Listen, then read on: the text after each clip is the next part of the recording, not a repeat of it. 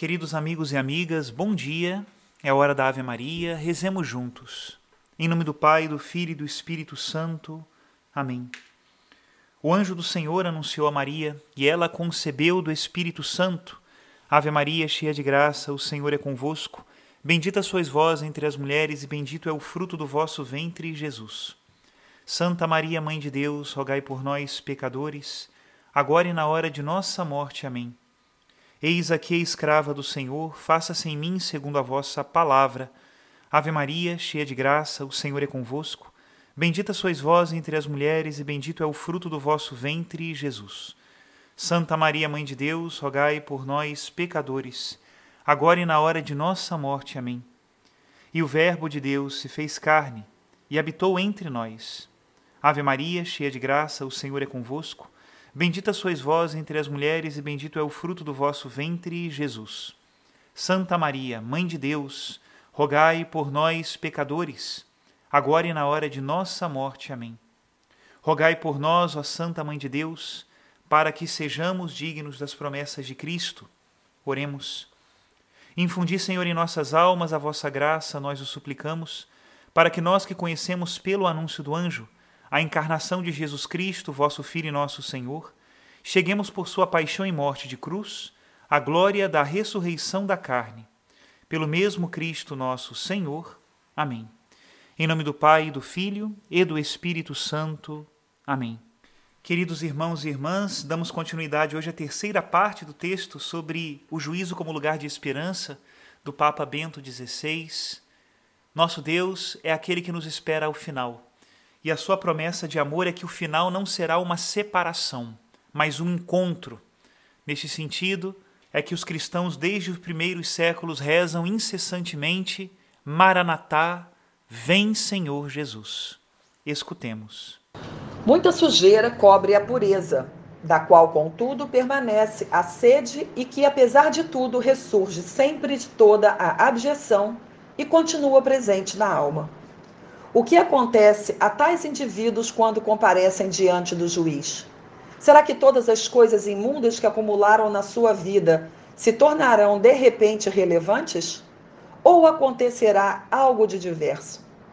São Paulo, na primeira carta aos Coríntios, dá-nos uma ideia da distinta repercussão do juízo de Deus sobre o homem, conforme as suas condições. Falo com imagens que, de alguma forma, querem exprimir o invisível, mas sem as podermos transformar em conceitos, pelo simples motivo de que não nos é possível entrever o mundo além da morte, nem possuímos qualquer experiência dele. Acerca da existência cristã, Paulo afirma antes de mais que está construída sobre um fundamento comum, Jesus Cristo. Este fundamento resiste. Se nele permanecermos firmes e sobre ele construirmos a nossa vida, sabemos que este fundamento não nos pode ser tirado, nem mesmo na morte. E Paulo continua: Se alguém edifica sobre este fundamento com ouro, prata, pedras preciosas, madeiras, feno ou palha, a obra de cada um ficará patente, pois o dia do Senhor a fará conhecer. Pelo fogo será revelada, e o fogo provará o que vale a obra de cada um. Se a obra construída subsistir, o construtor receberá a paga. Se a obra de alguém se queimar, sofrerá a perda. Ele, porém, será salvo como que através do fogo. Seja como for, neste texto, torna-se evidente que a salvação dos homens pode acontecer sobre distintas formas. Algumas coisas edificadas podem queimar completamente. Para alcançar a salvação, é preciso atravessar pessoalmente o fogo para se tornar definitivamente capaz de Deus e poder sentar-se à mesa do banquete nupcial eterno. Alguns teólogos recentes são de parecer que o fogo que simultaneamente queima e salva é o próprio Cristo, o juiz e salvador. O encontro com ele é o ato decisivo do juízo. Ante o seu olhar, funde-se toda a falsidade. É o encontro com ele que, queimando-nos, nos transforma e liberta para nos tornar verdadeiramente nós mesmos. As coisas edificadas durante a vida podem, então, revelar-se palha seca, pura fanfarronice e desmoronar-se. Porém, na dor deste encontro, em que o empurro e o nocivo do nosso ser se tornam evidentes, está a salvação. O seu olhar, o toque do seu coração cura-nos através de uma transformação certamente dolorosa, como pelo fogo.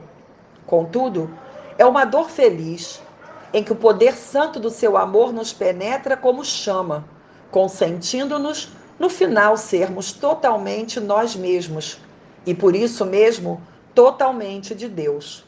Deste modo, torna-se evidente também a compenetração entre justiça e graça.